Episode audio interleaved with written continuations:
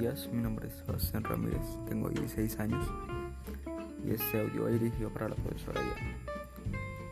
El 29 de junio de 1986 fue la decimotercera edición de la Copa del Mundo en, México.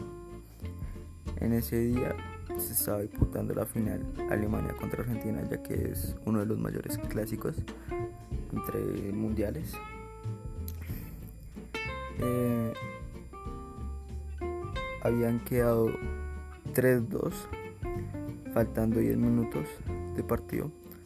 Eh, eh, Argentina metió el gol decisivo que iba a ser el tercero para ganar la Copa del Mundo